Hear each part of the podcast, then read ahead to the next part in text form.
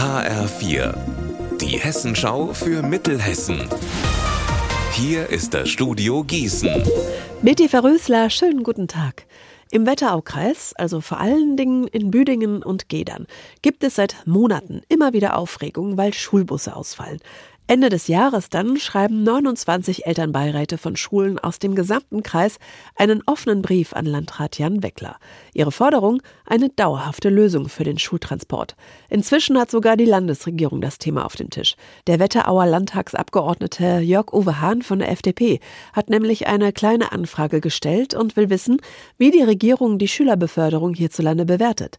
Sonja Furate, was ist denn da die Antwort? Das kann man ganz knapp zusammenfassen. Die Landesregierung findet, die Schülerbeförderung klappt in Hessen alles in allem gut. Und letztendlich sei sie auch gar nicht zuständig für die Schülerbeförderung. Eltern sollen bei Problemen die Schulträger ansprechen, das wäre eben der Wetteraukreis, und sie sollen bei den Verkehrsgesellschaften nachhaken. Was sagen denn die Eltern und Schüler dazu, dass die Landesregierung keine Probleme beim Schülertransport sieht?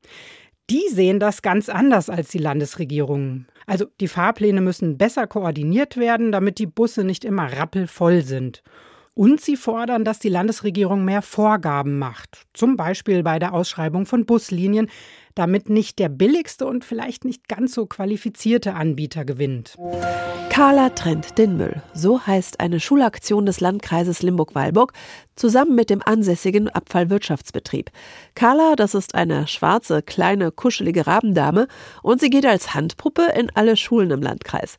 Da besucht sie dann die ersten Klassen und bringt ihnen bei, wie Mülltrennung funktioniert. Heute war Carla an der Erich-Kästner Schule in Limburg und da haben uns jetzt die Kids mal erzählt, was sie so alles gelernt haben. Ich habe heute gelernt, dass man Müll wiederverwenden kann. Und Plastik kann man wiederverwenden, zum Beispiel in eine neue Flasche. Dass man beim Biomüll dann daraus neue Erde machen kann.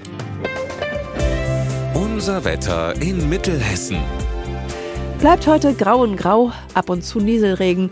Ab morgen wird es noch ungemütlicher, dann regnet es wahrscheinlich den ganzen Tag über.